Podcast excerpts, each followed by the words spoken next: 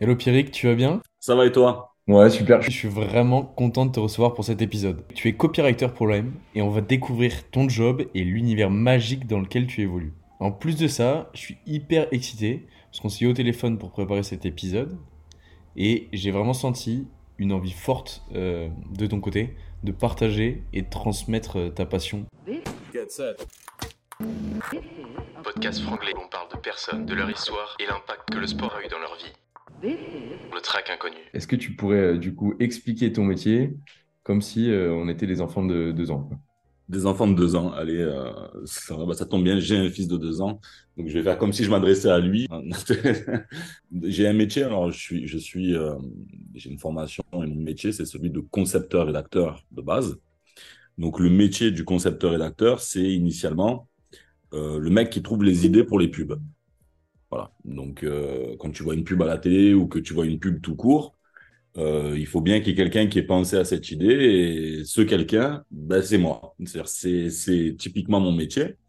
Et au fur et à mesure bah, des expériences, des rencontres, de, de bah, finalement de mon parcours professionnel, ça a un petit peu muté. C'est-à-dire que je suis concepteur-rédacteur de formation et puis au fur et à mesure du temps, j'ai basculé au niveau du storytelling, de la direction de création pour avoir des, euh, on va dire un rôle de super créatif pour les boîtes. Ok. Et donc, euh, aujourd'hui, on va comprendre comment tu es arrivé justement à ce rôle de super créatif. Et pour revenir à ça, est-ce que tu as une anecdote qui est liée justement à cette découverte un petit peu de cette passion? Oui, bah c'est si, si je dois un petit peu te, te résumer mon, mon, parcours et peut-être que ça va que par mon témoignage ça peut aussi en aider deux trois. Euh, moi j'ai véritablement une, une on va dire un, parcours de créatif euh, à 100%. C'est-à-dire que euh, j'ai passé une, une scolarité chaotique, j'ai redoublé euh, deux trois fois. Euh, très compliqué avec les profs, très compliqué avec l'école, très compliqué avec l'autorité au sens large. Euh, parce qu'on s'est rendu compte très tard que, j'avais une dyslexie. Et euh, donc, euh, c'est un truc qui est arrivé, je devais avoir voilà, déjà 15 ans. Donc, en fait, quand à 15 ans, on te découvre bah, finalement une dyslexie, un truc que tu n'as jamais trop compris à l'école, pourquoi ça fonctionnait pas trop, bah, forcément, il y a tout qui est bousillé. C'est-à-dire que toute ta scolarité, tu te rends compte à ce moment-là que tu as passé ta vie à trouver des subterfuges, à trouver des plans B pour euh, bah, finalement pour progresser à l'école parce que quand t'es gamin euh, c'est comme ça que ça se passe. Et donc j'ai passé littéralement mon enfance à trouver des plans B à trouver des, des, des solutions on va dire créatives. Euh, bah, aujourd'hui je me rends compte que c'est des solutions créatives. Mais quand t'es dans le quand t'es dans le truc c'est pas euh, c'est pas aussi évident que ça. Et en fait ça m'a complètement formé. Ça a formaté mon esprit à toujours trouver cette espèce. Aujourd'hui on dirait une culture du hack mais en réalité, c'est, plus une technique de plan B.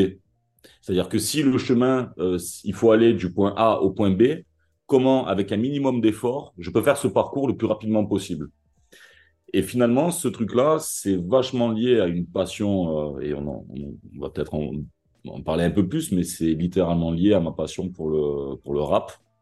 Euh, je suis un bousier de rap français, un bousier de culture hip-hop au sens large, où la culture hip-hop, ce n'est que ça, ce n'est que du hack. Et finalement, j'ai fait mes études, il fallait faire un bac. Donc, euh, j'ai pris le bac le plus facile à avoir, le bac euh, STT, pour ceux qui connaissent, tu vois. Et à partir de là, euh, bon, qu'est-ce que, quelles sont les opportunités? Moi, je sais que je, voulais travailler.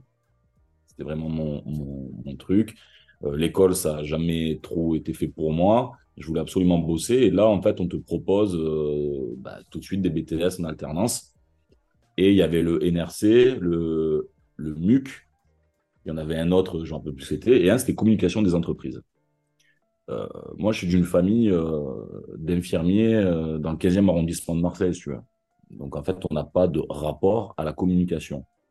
Que, véritablement, dans la famille, dans mon entourage, personne ne fait de la communication. Et moi, j'ai vu ce BTS, communication des entreprises. Je me suis dit, bon, bah, banco, on va essayer ce truc-là, quoi. Et, et là, ça a été la révélation. C'est-à-dire que tout ce que j'avais, on va dire, appris de façon insidieuse euh, à l'école pour essayer euh, bah, d'avoir des notes, pour essayer de décrocher des jobs, pour essayer de, entre guillemets, de m'en sortir ou quoi que ce soit, bah, toutes ces techniques-là qui étaient des trucs complètement, j'irais, innés, bah là, d'un coup, tout, tout faisait sens. Tout a commencé à faire sens. C'est-à-dire que, bah, tiens, en fait, avec une image, une bonne présentation, une punchline, bah, finalement, tout ça, ça commence à rentrer dans, mon, dans, dans cet univers qui est la communication. Et un beau jour, euh, j'ai eu une chance, euh, une chance extraordinaire, c'est que j'ai rencontré euh, un type qui s'appelle Guillaume Vigourou, avec Alexandre Contancin, qui était en train de monter l'agence Mars at Work, qui est aujourd'hui l'une des plus grosses agences indépendantes de, de Marseille. Et donc, je passe un, un, pour un stage, quoi. Je passe un entretien, euh, tu vois. Et le mec m'avait, en fait, Guillaume m'avait repéré euh, déjà à l'école. Donc, Guillaume, c'est Guillaume Bigourou. Il m'avait repéré déjà à l'école. C'est un de tes profs, c'est ça? Hein? C'est un de tes profs, c'est ça? C'est ça. Il, il, était consultant, enfin, intervenant, c'est ça. Et, euh, et, en fait, je sais pas, il, il fait un cours où, euh, je, je sais pas, j'étais pas d'accord avec ce qu'il racontait, machin. Tu vois, toujours un peu l'esprit contestataire, rébellion, tu vois, ce truc-là. Et, euh, et il me dit, bah, passe à l'agence tu vois, passe à l'agence. En gros, son, petit jeu à lui, c'était euh, c'est marrant, tu as, vraiment une grande gueule pour un mec qui est dans une salle de cours. Euh, passe à l'agence. Il y, avait un côté, euh, viens me voir, tu vois. On se, on se, rencontre, etc. Il me dit, bon, qu'est-ce que tu, qu'est-ce que tu veux faire? Qu'est-ce que tu aimes dans la vie? Qu'est-ce que tu veux faire dans la com, machin, etc. Et, moi, je connaissais pas du tout les métiers de la communication. C'est oui, euh, j'avais fait un BTS, mais en fait, ce qu'on t'apprend dans un BTS, c'est euh, tu vas vendre des flyers, tu vois entre vendre des flyers et les métiers de la communication et tout ce qu'il y a derrière, si on ne te les explique pas, tu, tu, vas, rien, apprendre. Et donc, il me dit Qu'est-ce que tu veux faire? Qu'est-ce que tu aimes? Et je lui dis Bah écoute, euh, moi je suis un bousillé de, de rap français. Euh, J'ai toujours des punchlines. J'adore ça. Tu vois, cette culture de, du, du, du, du, bon mot, etc. Euh, et j'ai toujours une idée, toujours une idée derrière la tête aussi, tu vois. Mais j'aime la photo, j'aime la mode, euh, j'aime l'architecture, j'aime, en fait, j'aime tout. Tout me passionne. Et je reviens juste à, tu sais, tu, tu dis, j'ai la culture la punchline, la photo, la, la, la culture. Euh, ouais. Quand tu parles genre punchline, par exemple, euh, ouais. chaque fois que tu as une idée derrière la punchline, tu te dis, j'ai envie de piquer, enfin, pas méchamment, mais trouver le mot juste qui fait réagir, créer une réaction. C'est complet. Complet. Mais après, ça, je te dis, c'est une, euh, c'est un formatage d'esprit. C'est-à-dire que vraiment, pour le coup, ça fait vraiment partie de mon caractère. Euh, dans une réunion, dans un, dans un truc, d'essayer d'avoir, enfin, c'est pas d'essayer, mais euh, les, les, tu sais, les mots ont un sens. Euh, et avoir la culture du bon mot, c'est un truc, moi, qui m'a toujours fasciné chez les autres. J'ai toujours, j'ai toujours adoré ça. Quand j'étais petit, euh, que je me baladais, euh, voilà, dans, j'étais dans les rues ou quoi que ce soit, il y avait toujours, euh, il y avait, il y avait, toujours ces mecs-là qui traînent, en fait, tu, tu, souvent, tu les vois, sur les places de village ou ce genre de truc, tu as toujours un vieux qui est entouré d'une espèce de, de, de, de, de horde autour de lui. Et ce mec-là, il envoie toujours la petite punchline, tu sais, et tout le monde est écroulé, quoi. Et ces mecs-là m'ont toujours fasciné. Euh, des mecs comme Baffy, par exemple. C'est des mecs qui me fascinent. Euh, Raymond DeVos, tu vois, c'est des Coluche. Des. Aujourd'hui, on a un peu moins cette culture-là parce qu'aujourd'hui tout est mercantile. On y reviendra mais la culture du bon mot, la culture de la petite phrase, etc., euh, c'est un truc qui m'a toujours fasciné chez les autres. Et j'ai toujours eu ce truc-là, moi, par rapport au rap français. Okay. Contrairement euh, euh, au rap d'aujourd'hui, on va chercher beaucoup de flow, etc.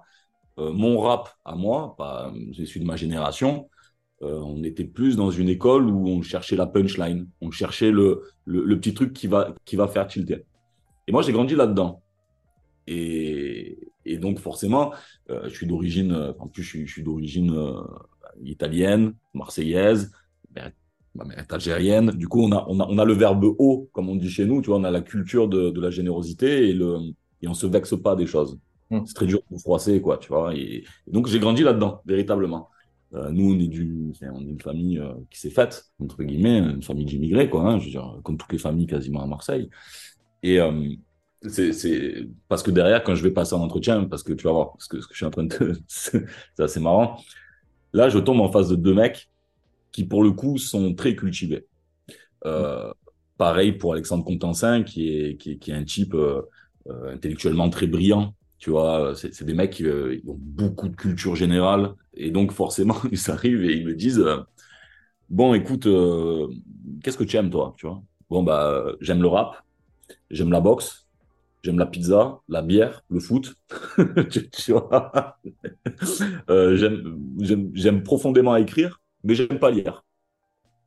Euh, j'aime profondément regarder des clips, j'aime profondément faire des clips ou réaliser des trucs. Ça, j'adore ce truc-là.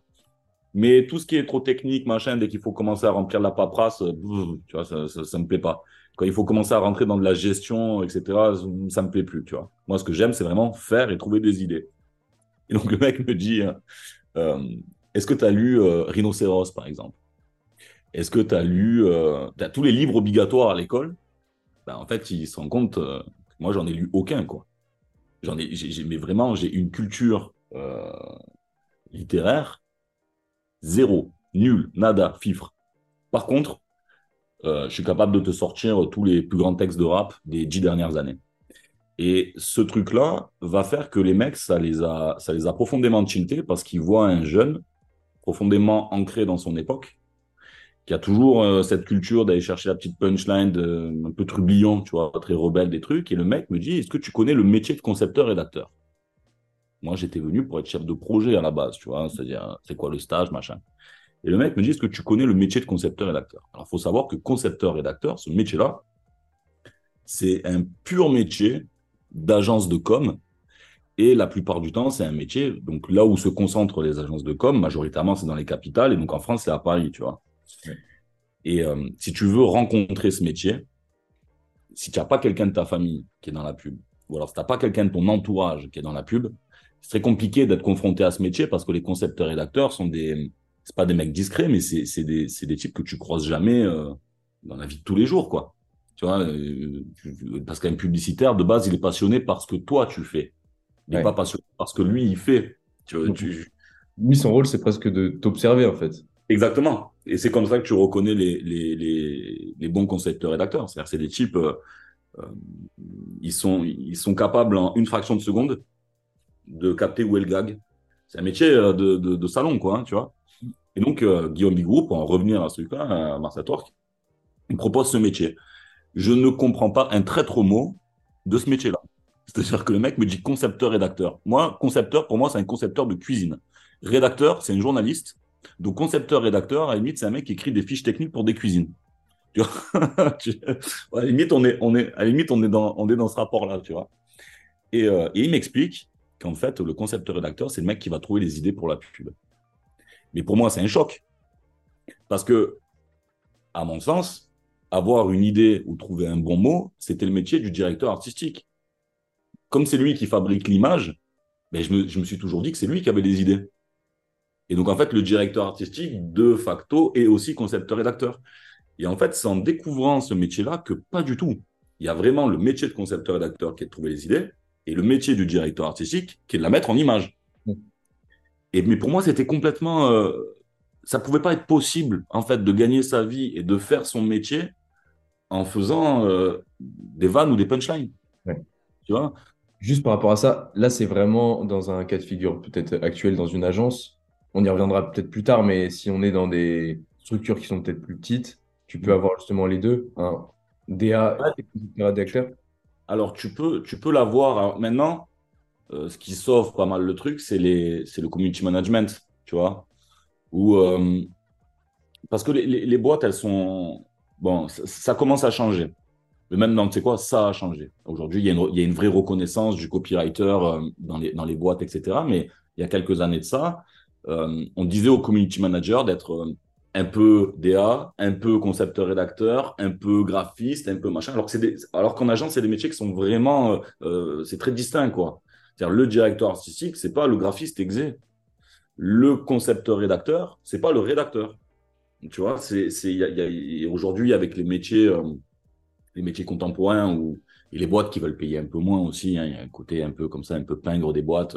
on cherche le mouton à cinq pattes euh, bah, cherche-le, ton mouton à cinq pattes. Mais en fait, spoiler alerte, euh, ça n'existe pas, un mouton à cinq pattes. Tu vois Mais continue de le chercher. C'est-à-dire un mec tu vas sous-payer pour quatre corps de métier. Euh, félicitations si tu le trouves. mais en principe, vaut mieux quelqu'un qui fasse une chose très bien qu'un type qui fait un peu, il est bon un petit peu en tout, mais être bon un petit peu en tout, c'est souvent être bon à rien. Spoiler alerte. Mais bon, Et donc, ce, métier du concepteur-rédacteur, je ne savais savais pas qu'il existait. Je ne connaissais pas ce métier. Et donc, Guillaume, il me dit, écoute, j'ai un sujet là. Il me dit, euh, c'est pour la Croix-Rouge. En fait, c'est des chefs euh, qui, avec quelques, avec des denrées alimentaires, ils doivent fabriquer des grands plats, tu sais. Fabriquer des plats de chefs avec des petites denrées alimentaires. Le concept est complètement génial, tu vois. Et euh, il me file le sujet, il me dit, qu'est-ce que tu ferais là-dessus? Je, me gratte un peu la tête et je dis, tiens, c'est marrant, euh, parce que bah, on peut faire des grands plats pour pas un radis, quoi. on peut, tu vois. Et, et, finalement, cet état d'esprit de vanne, etc., que je fais, bah, lui, il a vraiment pris le truc, il a dit, OK, on va en faire une campagne de ça. Et en fait, je me retrouve à faire une campagne pour la Croix-Rouge, euh, pour, euh, voilà, pour, pour, euh, pour ce truc-là. Et en fait, ça leur a vachement plu à la Croix-Rouge. Et à ce moment-là, en une fraction de seconde, j'avais trouvé ma voie. C'est-à-dire je savais que je voulais faire ça de ma vie. Trouver des histoires, trouver des vannes, trouver des trucs, tu vois, c'est... Et ça m'a complètement bouleversé parce que j'étais... Ce que je faisais de façon complètement naturelle et complètement innée, Aujourd'hui, je pouvais gagner ma vie avec. Alors que jusqu'à présent, je me cherchais. C'est-à-dire que les métiers de la création, c'est des métiers euh, euh, qui sont un peu présents partout, mais dont l'accessibilité est assez rare dans le milieu de l'agence, c'est-à-dire des mecs qui, te donnent ta chance, qui, tu vois, c'est assez, rare et précieux. C'est-à-dire que pour le commun des mortels, je le répète, euh, les trois quarts des gars qui, qui sont dans les agences de com, etc., pour 90%, ils ont soit un grand frère, soit une grande sœur, soit, tu ils ont quelqu'un qui connaît. Mais pour celui qui connaît pas ces métiers-là, qui est, euh, je sais pas, euh, fils de maçon, euh, fils de machin, t'as pas de rapport avec ces métiers-là. Tu vois. On venait de me donner ma chance pour, faire un petit peu un saut, un saut dans, le futur. On venait de me donner ma chance. Et à partir de là, j'ai rien lâché. Mais des trucs, mais t'as pas idée, Quentin. Justement, on va en, revenir à ça, tu vois, l'après. Et ce qui était cool quand on avait discuté, c'était euh, quand tu me parlais de. On va revenir, tu vois, au côté euh, local qui est quand mm. même ultra ancré. Ouais. Et, euh, c'est aussi peut-être qui a fait que tu as eu la chance de rencontrer ces personnes dans cette agence-là. C'est que, en fait, c'était une agence locale à Marseille. C'est ça. Bah, c'était, si tu veux, c'était Mars at Work, donc, qui est dérivé de ce, cette fameuse, cette fameuse Men at Work qui est une, très vieille image. Il y, a eu cette chance, en fait, c'est vraiment un croisement euh, des, des, des, des mondes à ce moment-là. C'est-à-dire que, comme je te le disais, historiquement, le métier de concepteur-rédacteur, c'est un métier 100% parisien. Et si tu regardes ce qui se passe en région, alors là, c'est maintenant c'est un peu moins le cas parce qu'il y a eu un Covid. Mais avant, si tu voulais réussir dans la communication, il n'y avait pas le choix. L'étape obligatoire c'était de prendre ton petit baluchon et d'aller bosser dans une agence à Paris. Tu étais obligé de faire ça. Et moi, j'ai vu tous mes potes, un par un, euh, ceux avec qui j'étais en BTS, ceux avec qui euh, j'étais en licence, euh, ceux avec qui j'étais en master, tous ceux qui étaient bons, entre guillemets, bah, ils, sont tous partis à Paris, quasiment. En fait, on, des, des gens qui sont restés dans la région, bah, soit ils avaient des postes et en fait ils sont très vite réorientés dans d'autres trucs, mais ceux qui sont restés dans la communication à Marseille, ça se compte sur les doigts, euh, sur les doigts de la main d'un manchot, quoi, tu vois. Et ils sont, ils sont tous partis. Ils sont tous partis. Et moi, je me suis retrouvé dans cette situation où moi, j'avais pas envie de partir. sincèrement. Je sais pas, c'est idéologique. En fait, je n'arrive pas à concevoir que des gens qui ont plus ou moins de talent ne comprennent pas l'importance qu'il y a de rester auprès des siens pour justement aider les siens. En fait, c'est si tu es bon que tu arrives à aider les autres. Parce que quelque part, il y a un côté euh, inspirant, il y a un côté, tu, deviens modèle, tu te mets dans un rôle de, de, leader et en fait, tu, dois tout arracher pour les choses auxquelles tu crois. Moi, je ne crois pas que le bonheur passe par le déracinement. C'est les goûts et les couleurs, tu vois. Euh, mais moi, je crois pas trop en ça. Moi, je crois plutôt en, en la capacité de faire vivre euh, des histoires de proximité, des gens de proximité. Et donc, je me suis un petit peu mis dans ce truc-là. C'est euh, OK, je ne monterai pas à Paris. Je sais que le métier m'impose d'y aller. Et en fait, je vais, vous, je vais vous faire un petit tour de force. C'est que je vais devenir tellement bon. Je vais tellement me fracasser. Je vais tellement travailler qu'il arrivera un jour ou ce seront des agences à Paris qui m'appelleront, mais pas l'inverse. Et pour en arriver à ce niveau-là, tu n'as pas idée des cahiers et des pages et, de tout ce que j'ai dû faire, tout ce que j'ai dû travailler pour qu'un jour ça se réalise. Il y a dix ans de ça, quand je proposais une, idée ou que je, je proposais une punchline, euh, le premier truc, c'était que les mecs, dans les boards et dans ces réunions-là, les mecs se foutaient littéralement de ma gueule. Parce que je sais, euh, j'ai un accent à couper au couteau. Euh, j'ai une façon où je dégage une certaine forme de d'assurance, alors que quand tu connais vraiment le métier, tu sais que ce n'est que des doutes maquillés. Et en fait, les mecs, sincèrement, j'ai vécu des, vraies humiliations internes, quoi. C'est-à-dire des types à qui tu proposes des idées, tu t'es vraiment fondu, les mecs t'appellent, etc. Et ça se résume avec des grandes tablées de mecs qui se bidochent en disant Oh putain, à la bien, cousin. Tu sais? Et avec finalement une, espèce de, je dirais, de, mépris dans le langage. C'est-à-dire qu'il y en a un euh, qui, lui, est intimement convaincu du talent du mec, mais les neuf autres, sont juste là pour se foutre de la gueule du Marseillais. Et ça a été des épisodes qui ont été, euh, qui m'ont donné encore plus de détermination. Ouais. C'est-à-dire, euh, ok, aujourd'hui vous rigolez, il arrivera un jour où je vais tous vous faire fermer votre gueule, tous. Et en fait, cette espèce de, de challenge, c'est pas de la rancune, c'est pas un truc, c'est plus un, c'est un challenge personnel quoi. C'est je me suis dit, ok, aujourd'hui, voilà, aujourd'hui la forme, euh, prends le pas sur ce que j'ai à raconter. Mais il arrivera un jour où ce sera inévitable, parce que ce que j'aurai à raconter sera tellement fort mm. que, que je puisse avoir un accent marseillais, que je fasse 1m80, 1m60, que je sois blanc, noir, bleu, toutes les couleurs que tu veux. Ce que j'aurai à dire et la pertinence de mes idées seront tellement puissantes que tu ne pourras pas passer à côté de moi. Et c'est cette espèce de, détermination, de truc que je ne supporte pas chez les autres. Je ne, je ne supporte pas qu'on prenne les gens de haut. Et ça, on, le verra que ça aura une certaine forme d'importance dans mon parcours, parce que ça fait partie de mes valeurs, ça fait partie de qui je suis. Vraiment, je, ne supporte pas ça. C'est-à-dire l'irrespect de l'autre, c'est quelque chose que, voilà, loin de moi. Et surtout quand je vois des, des, mecs qui ont fait des choix de vie euh, plus que discutable, c'est-à-dire des, gens qui viennent de la Vendée, machin, qui ont tout plaqué pour un salaire, qui vivent dans des cages à lapins et euh, qui sont aujourd'hui en train de se bidonner d'un mec qui, lui, a fait le choix de rester, euh, entre guillemets, sur ces terres pour faire rayonner et pour aider les siens, entre guillemets. Mais je ne supporte pas que ces mecs-là puissent me prendre de haut, tu vois. Mais comme je ne supporte pas qu'on puisse prendre quelqu'un de haut. En amont, tu étais intimement convaincu que c'était ce que tu voulais faire. Et du coup, au fond de toi, tu le savais, tu avais et ta passion et ton objectif. Et donc, forcément, euh, quand tu as des gens comme ça en face de toi, tu, tu dis, bah oui, bah, ok, aujourd'hui, vous rigolez, demain, je, vais faire en sorte que, je sois extrêmement bon. Quoi. Comment tu avances ensuite? Quelles sont les grosses étapes pour toi qui, qui ont changé le jeu, en fait? En, local, ce qu'il y, a de, ce de très compliqué, c'est que euh, la, la, la, culture marseillaise ou la culture méditerranéenne au sens large, euh, c'est une culture de l'histoire, c'est une culture de l'échange, tu vois. Mais c'est pas foncièrement une terre de concepteur-rédacteur ici. Tu vois, c'est ce métier-là du concepteur-rédacteur, je te le répète, c'est pas en région que ça se joue. C'est c'est vraiment en capitale. Tu vois, c'est vraiment la capitale qu'il faut, tu vois, il faut aller dans ces grandes villes, dans ces grosses structures. Mm. Du coup, ce qui s'est passé, c'est que j'ai littéralement travaillé, euh, on va dire presque gratuitement, pour euh, le maximum de boîtes possibles quand j'étais jeune. Euh, dès qu'il y avait une agence IMO, dès qu'il y avait un free à faire, euh, une pizza, n'importe quoi, j'essayais toujours de trouver une idée pertinente. Et j'ai travaillé, travaillé, travaillé, travaillé, travaillé, pris un maximum d'expérience. L'expérience, et je le répète pour ceux qui nous écoutent, quand tu es jeune, l'expérience avant le cash. L'expérience avant le cash.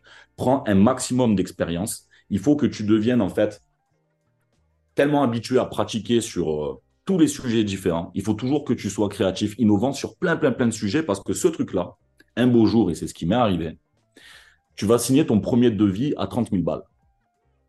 Aujourd'hui, ça paraît rien, 30 000 balles, quand tu penses à une agence. Mais quand tu es seul, indépendant, et que tu vas faire ton premier euh, projet à 30 000 balles, et tu vas te prendre 30 000 balles, et tu vas devoir gérer 30 000 balles, c'est pas grand-chose pour une agence, mais quand c'est toi, là, tu as franchi un cap.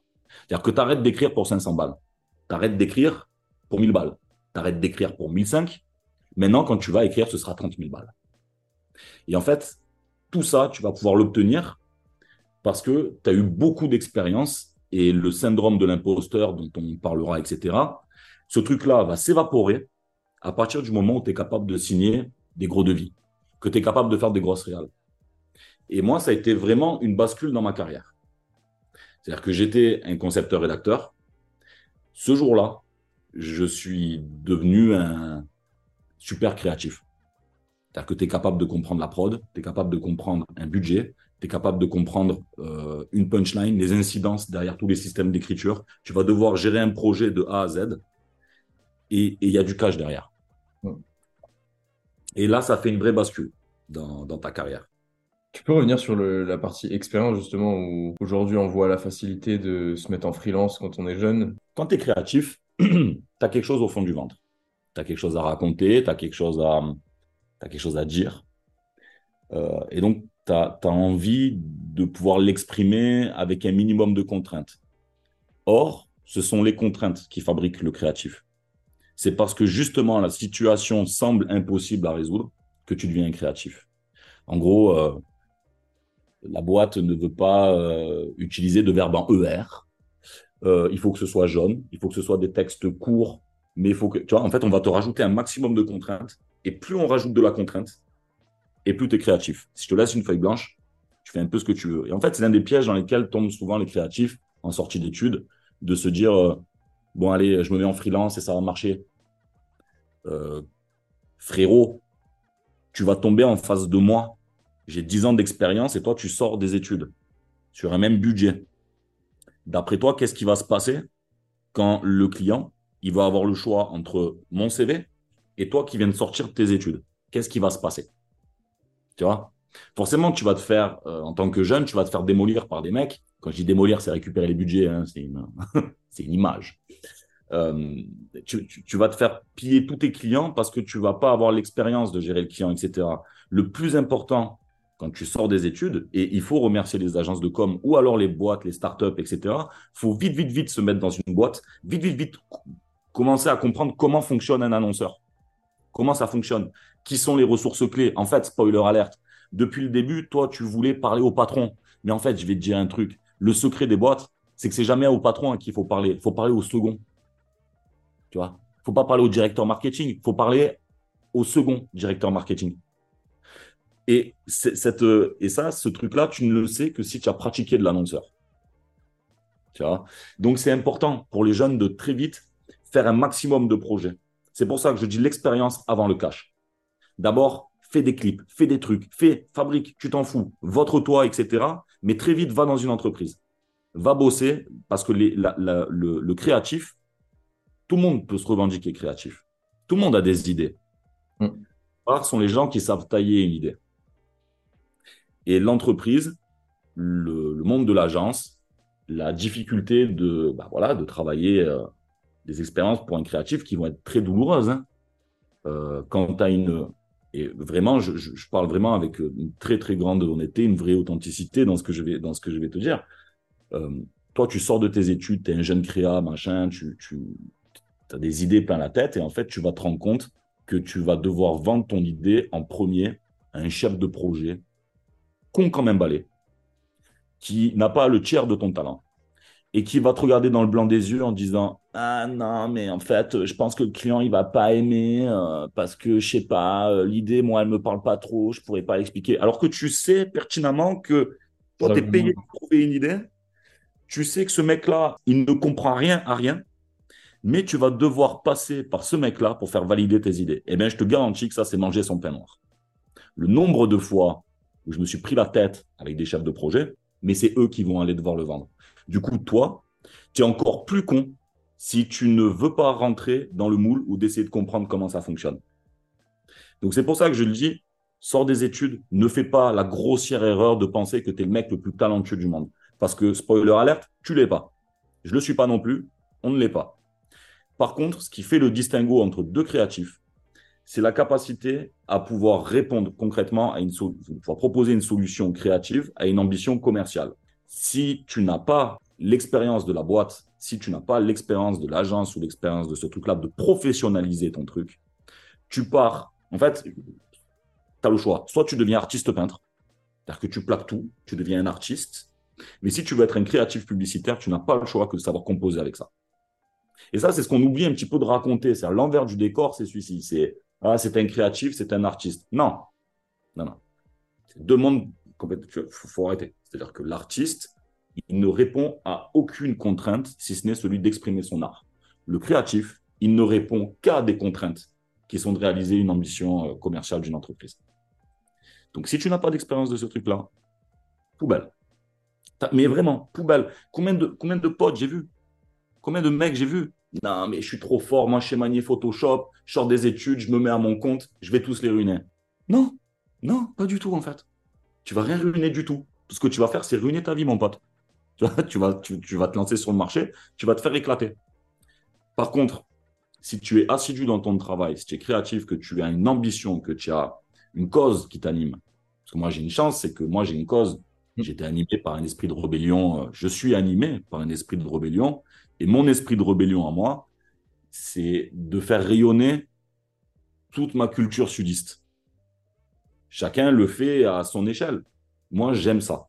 J'aime profondément faire rayonner euh, ce qui m'entoure.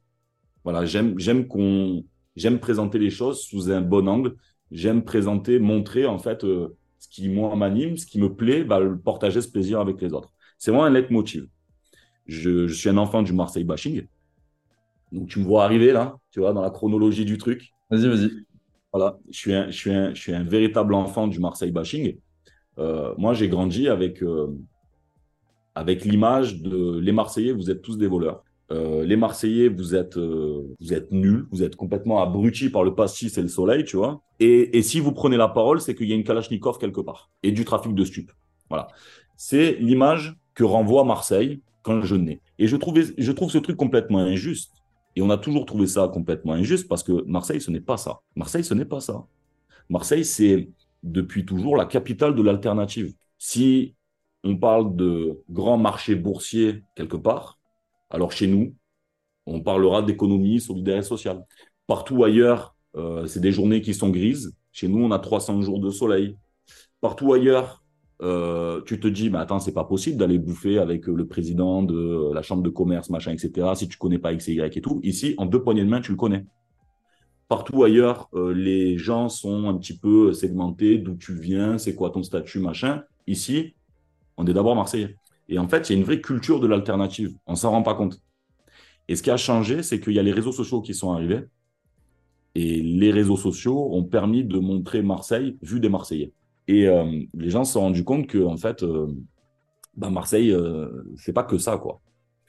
Et ça, donc j'ai pas mal de chance parce que j'arrive à un moment où Marseille a l'opportunité de pouvoir se vendre par elle-même.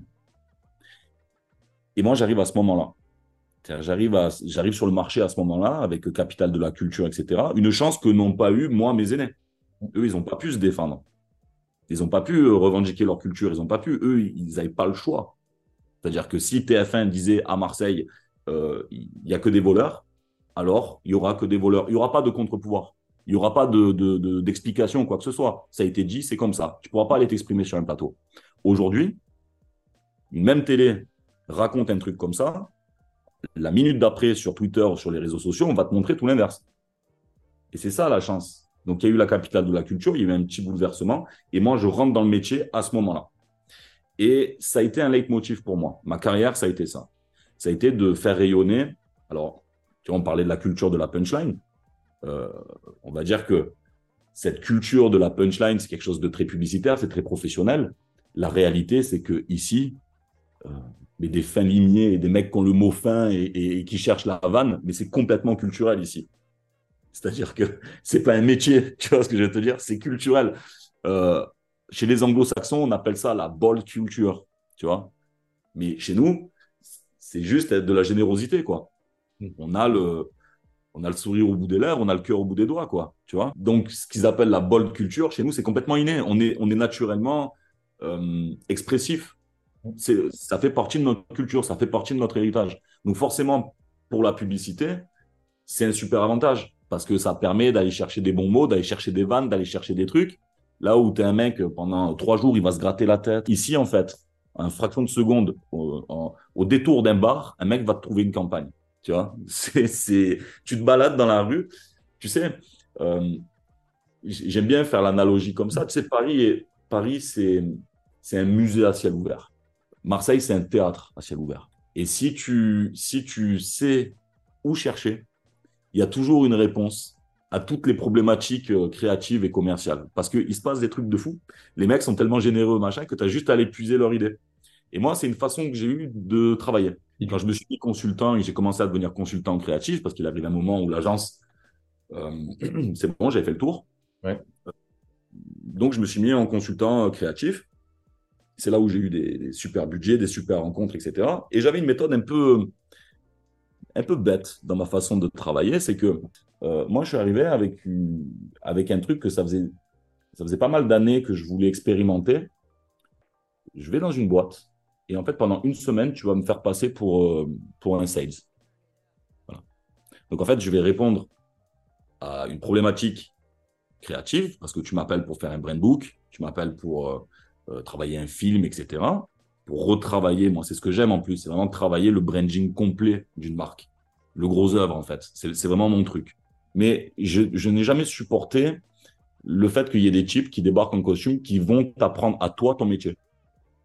Et le, publicitaire il dit non mais attends c'est quoi ton business plan là? Non mais attends pas du tout. Euh, en fait, euh, tu vois, ça c'est un truc que je supporte pas. Donc moi j'aime bien me confronter au réel. Donc je vais dans une boîte et pendant une semaine je me fais passer pour un employé. Et à partir de là tu découvres qu'en fait ce qui pensait être un problème euh, de signature de marque en fait c'est un peu plus profond que ça ça commence déjà par un management qui est un peu à la con. Ou inversement, des super managements qui sont pas mis en avant alors que c'est ce pourquoi les mecs sont venus. Mmh. Et en fait, ça permet de, comprendre que la communication, moi c'est comme ça que j'aime le travailler, la communication devient un outil pour l'entreprise. C'est pas un effet de mode, c'est-à-dire si tu veux mettre un coup de vernis, euh, régale-toi, paye-toi un super illustrateur, machin, tu vas te régaler. Mais si tu veux que ça ait du sens, si tu veux vraiment faire le métier, il n'y a pas de secret. Il faut aller dans la boîte il faut rentrer dedans, il faut comprendre, il faut discuter avec les gens, machin. Et nous, comme on a une aisance relationnelle assez naturelle à Marseille, bah, ça permet de très vite. En plus, tu arrives, ah, c'est cool là, tu viens d'être recruté, euh, ah, tu es l'équipe de François, euh, génial et tout. Bon, ben, on se voit à la pause déj. Ouais, ouais, carrément, bien sûr qu'on va se voir. Euh, raconte-moi comment ça marche dans la boîte. Et en fait, tu prends un maximum d'infos et là, tu commences à travailler. Et j'ai eu pas mal de chance, c'est que les boîtes pour lesquelles j'ai travaillé, c'était souvent des startups, souvent des esprits très novateurs et ce que je leur propose, c'est en cinq semaines, on va faire votre brand book, mais avec une petite particularité, c'est que la dernière semaine, je vais prendre le board, on va dessiner ensemble le logo, et vous n'allez pas le faire chez vous dans vos trucs. Non, non. Vous allez venir à Marseille, au panier, dans un appartement blanc, et pendant une semaine, on va travailler votre identité avec deux directeurs artistiques, euh, tu vois, et vraiment, on va s'enfermer pour que justement on puisse accoucher de cette identité d'entreprise. Euh, l'idée, c'est de les sortir de leur cadre et qui Exactement.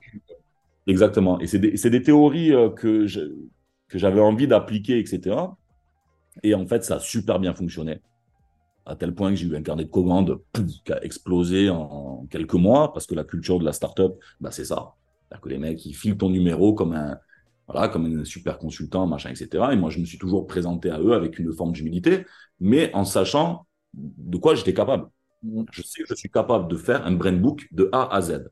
Je sais, parce que, on en revient au début, j'ai l'expérience. J'ai tellement travaillé, je me suis tellement cassé les dents, je me suis tellement pris des claques, mais vraiment des claques d'un autre monde, que ça a fini par rentrer et maintenant, ça, je sais faire. Par contre, ce qu'il faut avoir, c'est l'humilité de repenser son métier. Moi, je voulais pas répondre au process. Je voulais pas répondre à tous ces trucs-là. C'est-à-dire, tu viens, tu me fais ton brief, je regarde, ouais, ok, je le file à quelqu'un, ouais, ok, on trouve ta petite punchline. Non, non. Moi, je veux quelque chose auquel tu crois. La, croyance d'entreprise, c'est hyper important. Et donc, cette façon de travailler, finalement, ça a fait un peu de bruit dans le métier euh, de, du consulting, machin, etc. Ça a fait un peu de bruit. Et puis un jour, je fais super bien le, le Tu étais là. Hein, Et attends, je continue. Le... Allô? Ah, bonjour l'Olympique de Marseille. Oui. Ah, d'accord. Et euh, un beau jour, je reçois un appel de l'Olympique de Marseille. qui cherche quelqu'un capable de retravailler toute l'identité de marque de l'Olympique de Marseille. Donc vraiment, euh, travailler la brand stratégie du club. Et à ce moment-là, j'ai 30 ans, ou 31 ans, comme ça. Donc très jeune déjà. Enfin, très jeune. Ah ouais, c'est jeune. Et en fait, je me retrouve à 31 ans à, à redessiner la marque olympique de Marseille. Ouais. Déjà, premier sentiment quand tu reçois cet appel, c'est quoi? Tu es totalement excité? Ouais, ouais, ouais. Alors, il y a, deux trucs. Il y a alors l'honneur finalement qui t'est fait euh, parce que l'Olympique de Marseille, j'ai grandi dedans. Euh, tu vois, c'est très compliqué de passer à côté. Euh, et, et, très vite, je me rends compte qu'il y a 95% de chances que je me plante. Mais il y a peut-être 5% qui feront que, que, que je peux réussir. Parce que c'est tellement énorme. L'Olympique de Marseille, c'est pas c'est pas une marque. L'Olympique de Marseille, c'est une icône. Et, euh, et, et, travailler une icône, c'est pas travailler euh, du brand, tu vois. Voilà, le brand, machin, etc. Ça, c'est des trucs euh, pour les entreprises ou pour les clubs qui n'ont presque que ça à raconter. Tu le vois par exemple en, MLS. Les États-Unis, c'est un très jeune pays. Donc pour eux, la culture de marque et la culture de, de, de l'activation, c'est les champions du monde là-dessus. Tu vois, ils, sont, ils nous mettront toujours des tolls, à nous en tant que Français, ils nous mettront toujours des tolls sur les activations, et Rihanna qui arrive en hélicoptère, et Nanani, tu vois, ils, arriveront toujours à faire ce truc-là. Donc voilà, les, les, les Américains nous mettront toujours des tolls là-dessus. Par contre, nous, c'est différent. Le rapport que tu entretiens avec le club, c'est d'abord une culture. Et un club de foot qui bombarde, c'est la rencontre entre une ville, un club et sa culture. Et quand tu arrives à aligner le triptyque, alors ça fait l'Olympique de Marseille, ou ça fait Lens, tu vois, ou Saint-Etienne, qui sont, des, des, clubs euh, euh, très ancrés, très populaires, etc. Et l'Olympique de Marseille, en termes de, de, symboles, il n'y a pas d'autres symboles aussi populaire, aussi fort en termes de passion, en termes de tout ce que ça véhicule, il n'y a pas d'équivalence à l'Olympique de Marseille en France. Il n'y a pas d'équivalence. Et donc, je me retrouve à devoir travailler la plateforme de marque qui, euh, à l'époque, était euh, celle qui avait été travaillée par euh, l'agence McCann. Et ils avaient proposé OM Nation. Alors, OM Nation, c'est un truc qui permet de signer un renouveau. Donc, à ce moment-là, on est dans cette culture d'entreprise qui est la culture du, du disruptif, tu sais, auprès des investisseurs, quand tu dis euh, bonjour, on vient faire du disruptif, tu vois, bah, ça va quoi. Mmh. Mais sauf que le disruptif, euh, c'est pas avec l'anglicisme que tu vas y arriver. Et tout de suite, c'est le premier truc que, que, que j'interprète. Euh, et il faut rendre à César ce qui appartient à César aussi. Hein. Moi, je suis recruté euh, sous euh, Hervé Philippe, qui est directeur média marketing très grand talent. Euh, je suis sous Jacques-Henri Hérault à ce moment-là, donc un président qui a fait pas mal, qui a fait pas mal couler d'encre euh, sur le rapport qu'il entretient avec Marseille. Et, euh, finalement, la, plateforme de marque, elle était, elle était bien, mais jusqu'à un certain moment. Et là, il fallait trouver un renouveau, et c'est dans ce cadre-là que moi je rentre. Et je leur dis, plutôt que de prendre une culture anglo-saxonne qu'on va venir implanter à l'Olympique de Marseille, moi je vous propose qu'on fasse l'inverse. On prend une culture marseillaise qui va avoir un écho à l'international. On fait la fête euh, comme à Naples. Chez nous, on mange comme, euh, comme, euh, comme à Casablanca. On, tu vois, on, est une ville-monde. Donc finalement, il faut se servir de ça pour arriver à faire rayonner le club, quoi, tu vois. Et donc la signature de donc, la plateforme de marque, elle va s'appeler à jamais Marseillais.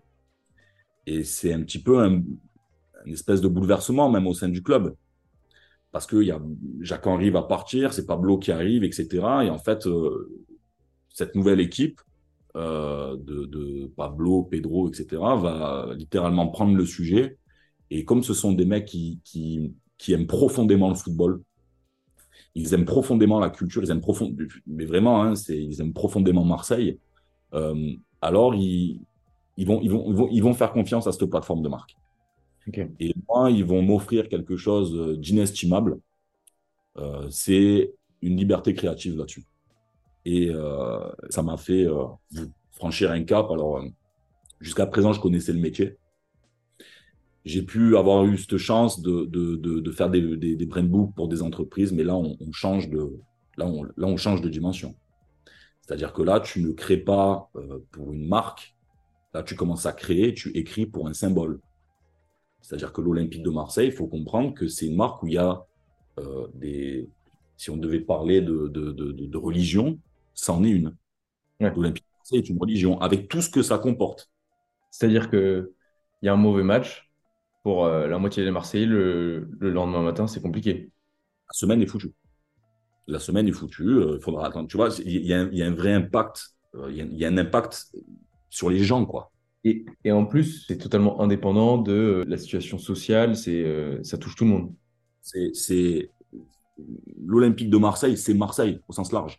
C'est-à-dire que tu, tu peux ne pas venir de Marseille, être pour l'Olympique de Marseille, quelque part, ça fait de toi un Marseillais, parce que moi, je défends une idée, je défends un concept qui est celui de l'âme marseillaise.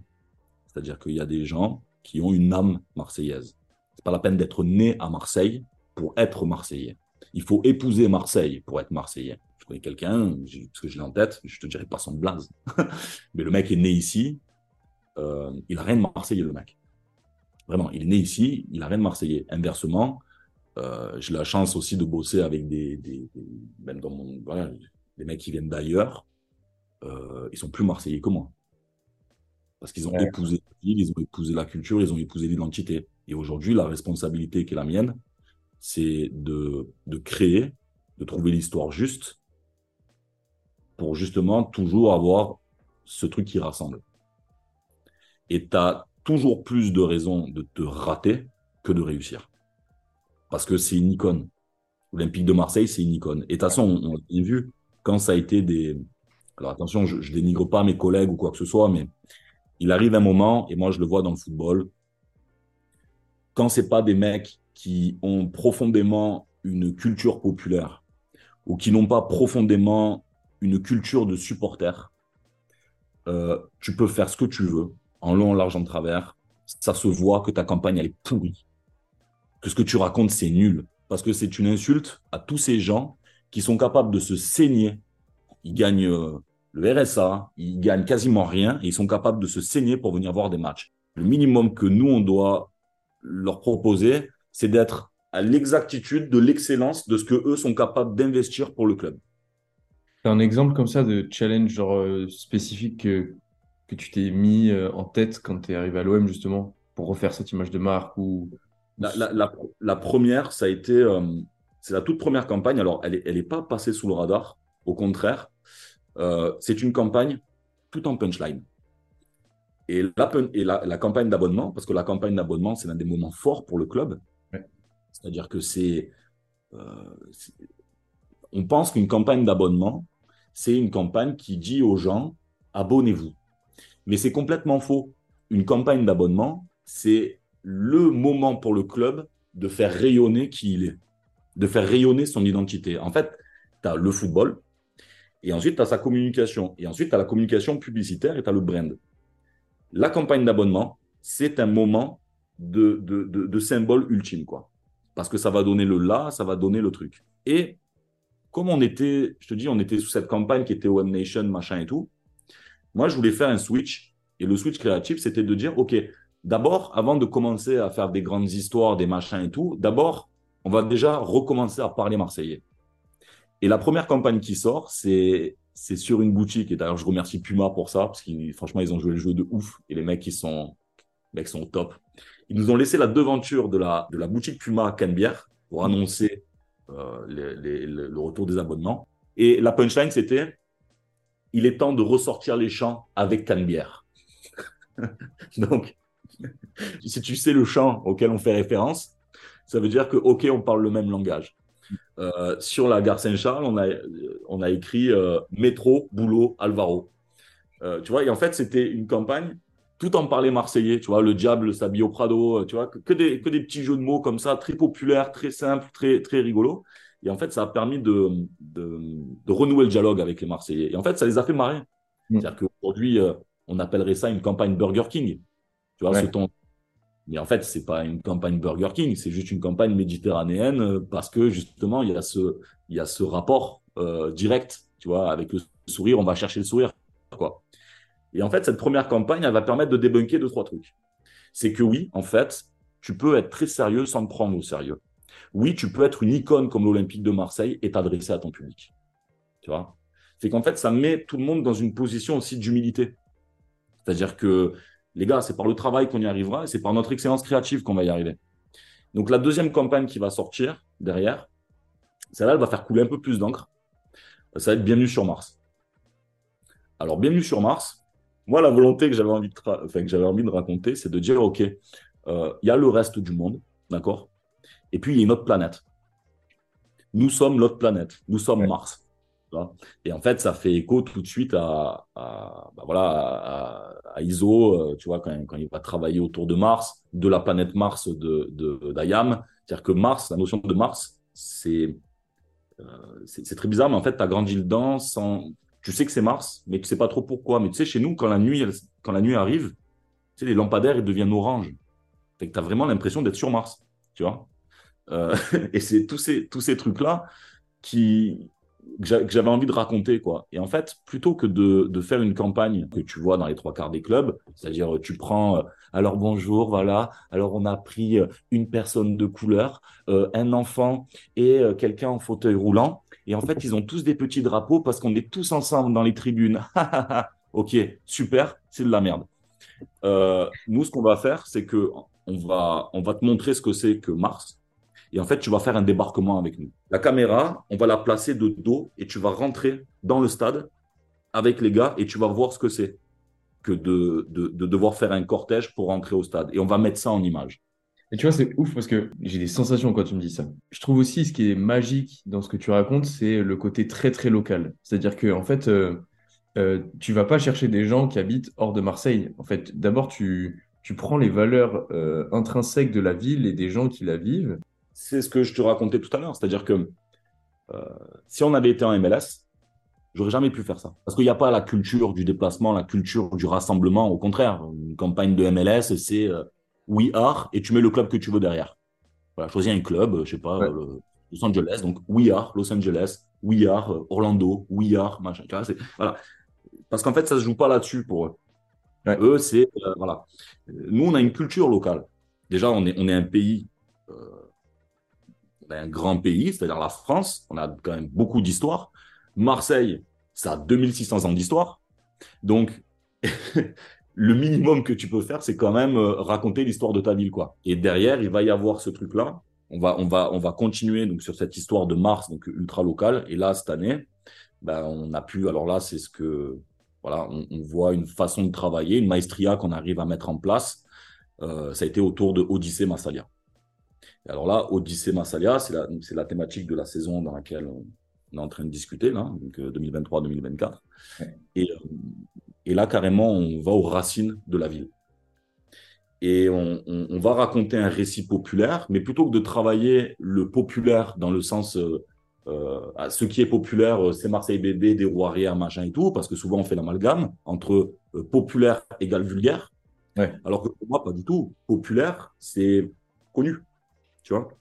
Et finalement, le plus grand récit de la mer Méditerranée, ça tombe bien, il est grec, c'est l'Odyssée. Donc, en partant de cette idée qui colle avec la plateforme de marque à jamais marseillais, eh bien, finalement, on arrive à travailler cette campagne Odyssée Massalia.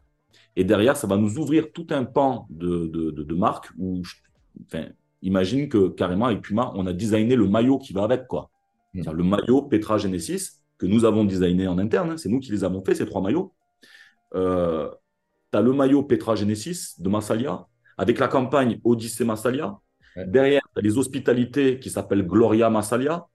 Tu as le tifo des, de, de, de, la ville euh, qui va reprendre cette histoire de Massalia. Tu vas aller jouer contre AEK, qui est un groupe ami en, en, en, Europa League, euh, qui est grec, où ça raconte l'histoire d'une fraternité. Enfin, l'histoire prend vie, quoi. Justement, c'est juste passionnant. Mais je veux juste revenir sur un truc dont on avait parlé et qui est lié justement à cette campagne, c'est l'open source. Ouais, c'est une. Alors voilà, pareil, c'est-à-dire que même dans la conception même, tu vois, comme je te disais tout à l'heure, moi j'aime bien travailler mon métier. Et je me suis toujours dit que si un jour euh, j'en avais l'opportunité et que ça faisait sens, mm. je voulais travailler les campagnes de l'Olympique de Marseille en open source. C'est-à-dire au même titre que l'Olympique de Marseille est un symbole pour les Marseillais, moi je voulais travailler des campagnes que les Marseillais puissent s'approprier. En gros, faire une campagne open source, c'est que typiquement, quand tu vas travailler, euh, bah, je te prends la campagne typiquement Bienvenue sur Mars, la notion de Mars, demain, tu, lances une friterie, ben, tu vas l'appeler la friterie de Mars. Mm. Tu lances une cuvée, tu vas l'appeler la cuvée, euh, la cuvée de Mars. Tu lances ce que tu veux, et en fait, tu vas pouvoir t'approprier l'univers de Mars, dont le, flagship, entre guillemets, le vaisseau mère, ça va être l'Olympique de Marseille.